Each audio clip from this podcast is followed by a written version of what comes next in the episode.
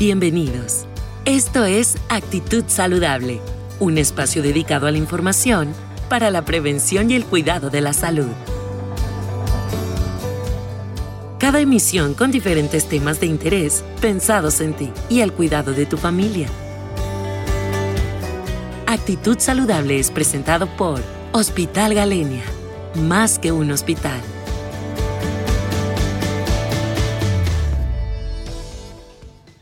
Hola, ¿qué tal? Buenos días. Em, soy el doctor Mauricio Castillo Gutiérrez. Soy cardiólogo clínico y cardiólogo intervencionista aquí en el Hospital Galenia en Cancún. Lo que yo hago principalmente aquí en el hospital es encargarme de las valoraciones de pacientes cardiovasculares. Em, estamos en el área de, cardiología intervencionista, que es eh, tratamiento de las enfermedades propias del corazón.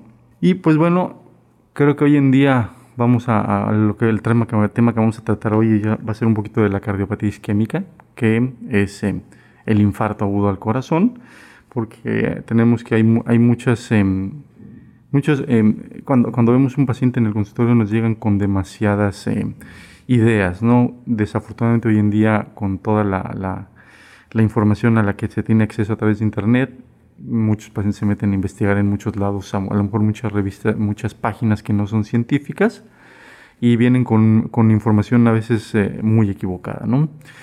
Eh, bueno, en, hablando un poquito de esto de la cardiopatía isquémica, creo que la importancia del tema va mucho en relación a las cifras, ¿no? Tenemos que, de acuerdo a todas las estadísticas que tenemos aquí en México, más o menos desde el 2000, 2001, por ahí sí que tenemos las estadísticas más, más este, más completas, la cardiopatía isquémica o el infarto agudo al miocardio viene ocupando la principal causa de muerte a nivel nacional. Y esto es muchas veces eh, favorecido por todos los factores que, tenemos, que ahorita vamos a platicar un poquito más adelante de ellos, y em, a, la mala, a, la mala información que tiene en general la, gran mayoría de la población. ¿no? Em, mm, bueno, tenemos que el infarto agudo al miocardio o la, cardiopatía isquémica que viene eh, son sinónimos. Todos desprenden de un, del contexto de, un síndrome o una entidad que se puede presentar días o meses antes de culminar en esto, que es eh, conocido como la angina de pecho. Es como la, la mayoría de las, de las personas la conocen. Y la angina de pecho, técnicamente la definición es el dolor que proviene del corazón. Y esto es eh, provocado por un desbalance que hay entre el, consumo de oxígeno que está exigiendo el músculo del corazón para poder hacer su trabajo y la oferta que tenemos.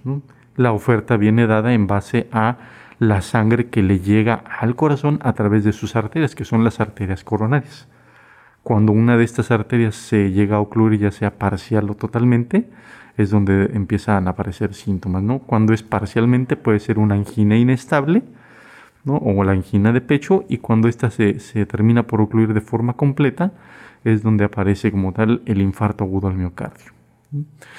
Y bueno, em, tenemos que, hablar un poquito en el contexto sobre em, cuáles son los factores que favorecen la aparición de, este, de esta enfermedad.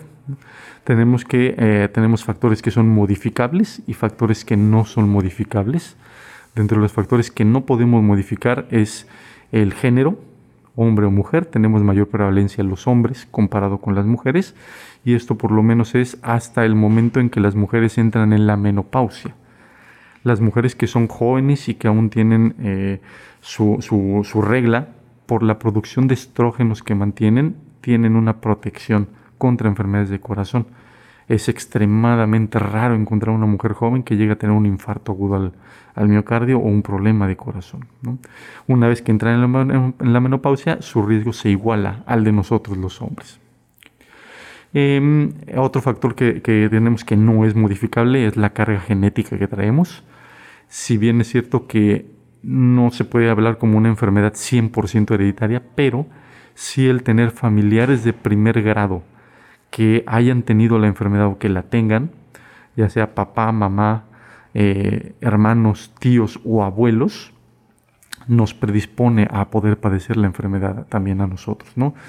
Esto no es, una condición, sine qua non, ¿no? ¿A qué voy? O sea, no porque mis familiares la hayan tenido, significa que yo también la voy a tener. ¿Okay? Eh, si nosotros llevamos una vida pues sana, sin libre de vicios, con buena alimentación, con actividad física, sería difícil que la tuviéramos, aunque toda nuestra familia presentara la enfermedad. Pero también podemos estar en el otro contexto. Podemos eh, tener nada de carga genética, ¿no? Todos mis familiares sin, enfermedad, pero pues a nosotros nos gusta la comida alta en grasas, el no hacer ejercicio, eh, le entramos con singular alegría al cigarro, entonces, pues esos son factores que contribuyen. ¿no? Y bueno, eh, esa es parte de los factores no modificables. También la raza. Eh, la, gente de raza negra es la que más tiene prevalencia por la cardiopatía isquémica. Em, básicamente, ¿no? Y dentro de los factores modificables que tenemos está hábitos prácticamente, ¿no? Eh, la alimentación una alimentación que sea rica en grasas saturadas, en carbohidratos, pues obviamente nos va a generar la formación de, altas cantidades de grasa en la sangre y esto predispone a la formación de placas que obstruyen las arterias coronarias. Em, el hábito del tabaco, que eh, hoy en día es pues, prácticamente una de las, de las drogas eh, que más se consumen a nivel mundial y que son socialmente permitidas. Este, hábito tabáquico es el que también favorece mucho el crecimiento de estas placas de, ateroma que se van formando en las arterias y que al final de cuentas eh, eh, pueden desencadenar un síndrome coronario agudo. Em, eh, otro factor es la falta de ejercicio, porque esto obviamente nos va a conllevar a un sobrepeso y eventualmente puede llevarnos a una obesidad. Y desafortunadamente aquí en México yo creo que en, México en general y en América Latina, ¿no? Es uno de los principales eh, factores de riesgo y esto va mucho en relación por em, la, falta de costumbre de la, gente a practicar algún deporte y lo reflejan mucho por la situación de, o se escuda mucho la gente en decir, es que no tengo tiempo. Y cuando nosotros platicamos con, el paciente en el consultorio nos damos cuenta que en realidad sí tienen tiempo, pero no lo organizan. ¿A qué voy en esto? Se pasan una o dos horas en Facebook, una o dos horas en el WhatsApp, una o dos horas viendo la televisión. Entonces ahí por lo menos ya van tres, cuatro horas de tiempo libre que pueden tener y que a lo mejor lo pueden eh, ocupar para hacer una actividad física como tal. Y otro... Mm, otra idea errónea que tiene la, gente es que, fíjese doctor que yo, nos llegan diciendo al consultorio, ¿no? Que fíjese doctor que es que yo en mi trabajo camino todo el día. Y eso ellos lo consideran como una, actividad física y no. ¿Por qué? Porque en nuestro trabajo, pues a lo mejor sí caminamos mucho, pero en el inter de movernos de un punto de, de nuestro trabajo al otro, seguramente en ese inter nos vamos a encontrar un compañero de trabajo y nos vamos a detener y vamos a platicar un ratito con ella, ya sea de algún tema trivial o de algo de trabajo. Entonces, en ese momento tú ya perdiste la continuidad del, esfuerzo físico que estabas haciendo. Entonces, eh, ya no se puede considerar como actividad física. ¿Por qué? Porque la actividad física exige que tú tengas un periodo de 30 a 40 minutos de mantener un esfuerzo eh, cardiovascular, o sea, tener un determinado número de latidos y que esos latidos se mantengan constantes. ¿Para qué? Para que esto nos lleve en primera instancia a quemar el azúcar que tenemos en la reserva y una vez que se quema ese azúcar, empecemos con la quema de grasa. Em, bueno, estos son los principales factores em, que, pueden llevar a este problema. Y pues bueno, aquí también, eh, ¿cómo, es eh, las manifestaciones clínicas que puede tener la, angina de pecho, ¿no? Antes de que empiece con un, o que desencadene con un infarto al miocardio? Em, sería, em, es el dolor que proviene del pecho. Eh, típicamente se refiere como un dolor que es apretado, eh, como, si, como si tuvieran una plancha de cemento en el pecho que no los deja respirar. El dolor se puede em, ir hacia el brazo del lado izquierdo, hacia el hombro del mismo lado, hacia el cuello o a la región de la mandíbula.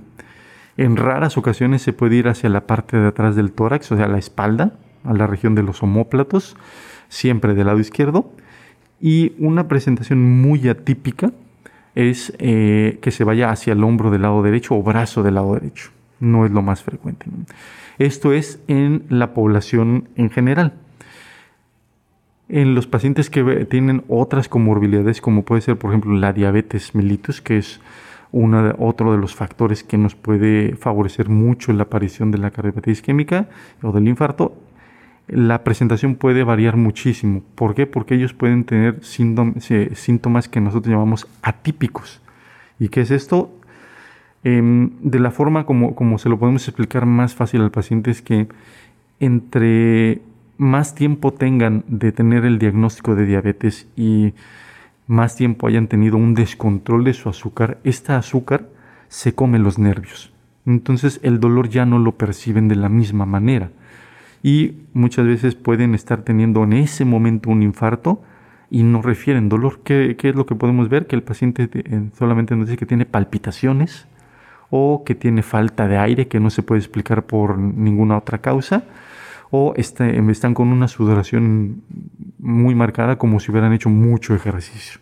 Entonces esos son los síntomas que les pueden orientar a ustedes a decir que algo les está pasando y sobre todo si son diabéticos que lo pueden asociar a un problema de corazón. Em, hablando o regresando un poquito también a, a otro de los factores de riesgo que tenemos es el padecer la presión alta es otro factor muy importante y desafortunadamente también aquí en México es una prevalencia muy alta la que tenemos.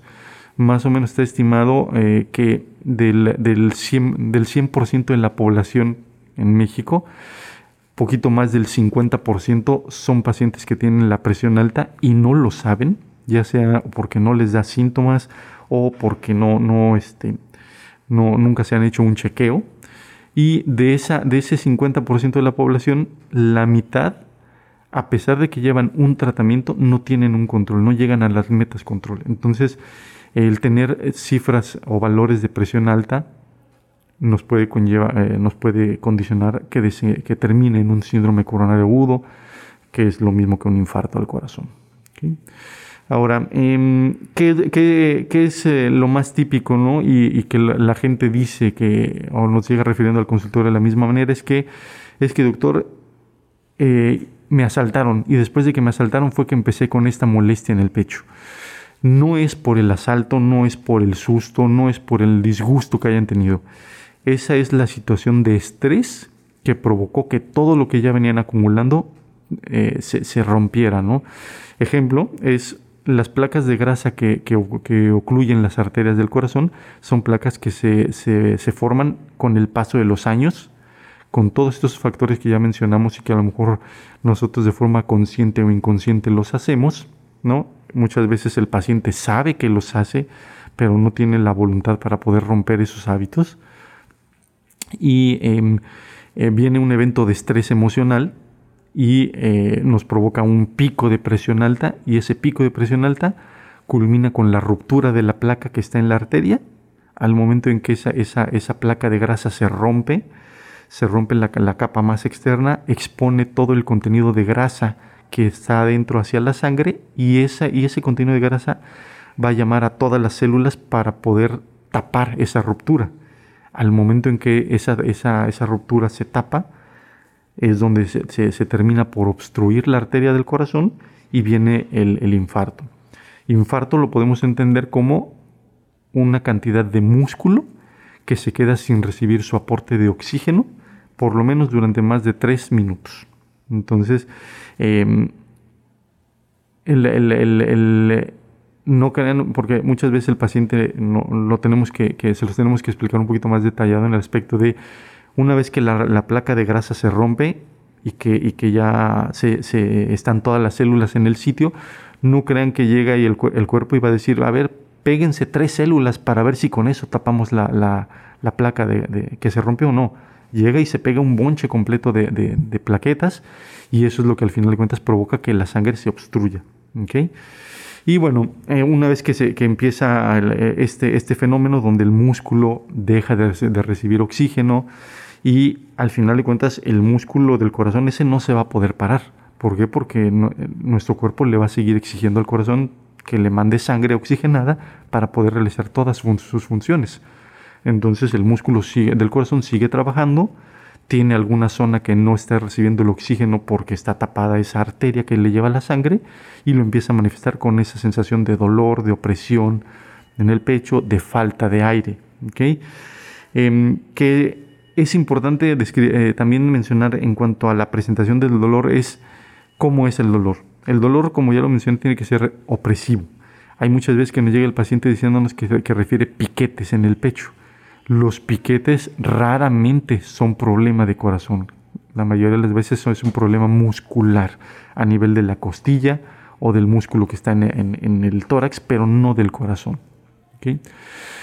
Y bueno, ahora, em, una vez que empiezan los síntomas y que empieza el, paciente a, referir cualquiera de estas molestias, lo ideal es acudir a un servicio de urgencias de la forma más rápida que se pueda, em, como una medida mientras ya sea llega la ambulancia a nuestro, a nuestro domicilio o podemos tener acceso a un transporte para llegar a la, sala de urgencias que podamos, ¿qué se puede hacer? Tomarse una aspirina, que es lo, más este, conocido por todo el mundo.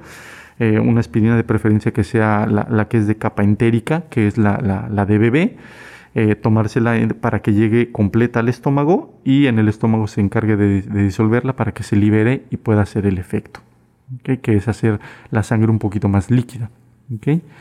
Y bueno, ya una vez que, llegan al servicio del hospital, pues bueno, ya va a depender mucho de las condiciones clínicas en las que el paciente llegue para saber cuál va a ser el tratamiento de elección para un paciente. Em, hoy en día el tratamiento de los infartos agudos al corazón está eh, dado en base a, eh, hay que hacer un, procedimiento que se llama cateterismo cardíaco, que es, un, es como hacer una cirugía de corazón sin abrir el pecho, todo lo hacemos a través de catéteres, ya sea un abordaje que hacemos nosotros por la pierna o por el brazo, para ah, avanzar a través de las arterias, eh, catéteres que van a llegar a las arterias del corazón, Ahí disparamos una sustancia que se llama medio de contraste para hacer un dibujo de las arterias y ver en dónde está la obstrucción y saber si la podemos destapar. Si por alguna causa no el hospital al que ustedes vayan no tiene el acceso a este tipo de intervención, lo primero que se debe hacer es que le pasen al paciente en por la vena un medicamento que se llama trombolítico, que lo que va a hacer es disolver el coagulito que, en su momento estaba tapando esa arteria para restablecer el flujo de sangre y tratar de salvar la mayor cantidad de músculo. Es importante decir que este tratamiento es solamente la primera fase, porque al final de cuentas la placa de grasa que se rompió y que ocasionó todo el, síndrome como tal, esa no se puede deshacer con nada. El, el trombolítico no la toca al final de cuentas el paciente va a tener que ir a un procedimiento de cateterismo cardíaco para poder eh, liberar esa obstrucción que está ahí en esa arteria. Eh, entonces, básicamente aquí lo, que nosotros eh, le mencionamos mucho a los pacientes, ya sea a los que a pacientes que ya son de, mucho tiempo de evolución y que no han tenido un infarto, pero que tienen alguna comorbilidad como los que hemos mencionado, ¿no? que son diabéticos, que son hipertensos. Em, si empiezan con alguna de estas manifestaciones, entre más rápido acudan al área de urgencias, es mejor. ¿Por qué? Porque el tiempo es músculo. ¿A qué, nos, ¿A qué, nos, queremos referir nosotros con esto? Es que entre más tiempo pasa con las molestias, es más la cantidad de músculo que va a ir muriendo. Y entre más músculo muere, al final de cuentas, nuestra calidad de vida después de va a ser peor. ¿Por qué? Porque si antes tolerábamos eh, caminar dos o tres cuadras sin ningún problema, sin ninguna manifestación. Si dejamos un infarto que evolucione con mucho tiempo, a lo mejor después con una cuadra o media cuadra que caminemos vamos a tener muchas molestias. Y también va en relación a la cantidad de medicamentos que vamos a tener que tomar después de. Un paciente que llega a, a una sala de urgencias recibe un tratamiento en tiempo y forma, y, se logra eh, salvar gran cantidad de músculo, a lo mejor van a tener que tomar dos o tres medicamentos solamente. El paciente que no hace esto y que eh, deja evolucionar el problema, a veces son de 8 o 10 pastillas al día, que obviamente eso ya es, eh, es mucha la diferencia, porque entre más pastillas tome el paciente, es más difícil que lleven un tratamiento adecuado. Se empiezan a aburrir de tomar tantas pastillas al día, lo van dejando y al final de cuentas terminan tomando una o dos y vuelven a tener otro infarto. Y el porcentaje de pacientes que llegan a sobrevivir a un segundo infarto es menos del 50% de los pacientes. Entonces, pues bueno, la verdad es que eh, eh, la cardiopatía isquémica hoy en día, como ya mencionamos, es la principal causa de muerte eh, a nivel mundial, no solamente en México. y bueno, la, verdad es que el, tener buenos hábitos de, en nuestro estilo de vida para poder evitar la presentación de esta, de, este, de esta enfermedad es muy importante. ¿no? Si somos pacientes, se recomienda que por lo menos una vez al año tengamos un chequeo general donde nos hagamos una batería de estudios de sangre completa, vayamos a, la consulta donde nos van a checar la presión arterial, nos tomarán un electrocardiograma y si en alguno de esos se encuentra alguna alteración, pues bueno, ya se puede optar por hacer algún estudio más avanzado para ver qué es lo que está sucediendo, ¿no? Pero eso se recomienda por lo menos una vez al año para, que, para poder prevenir. Y pues bueno, creo que básicamente eso es lo más eh, relevante de esta, de esta patología. Para cualquier situación que, que, puedan requerir, estamos eh, nuevamente, soy el doctor Mauricio Castillo Gutiérrez, eh, me encuentro en el Hospital Galenia, en el consultorio 411, y nos pueden encontrar en redes sociales, en, en, Facebook, en la página de CardioScan Cancún. tenemos una página web que se llama www.cardioscan-mediocancún.com y eh, teléfonos aquí en el consultorio, el 998-317-5421, que es el teléfono directo para cualquier eh, duda. Muchas gracias. Actitud Saludable es un espacio dedicado a la información para la prevención y el cuidado de la salud. Porque nos interesa tu salud, escúchanos en cada nueva emisión. Actitud Saludable es presentado por Hospital Galenia más que un hospital.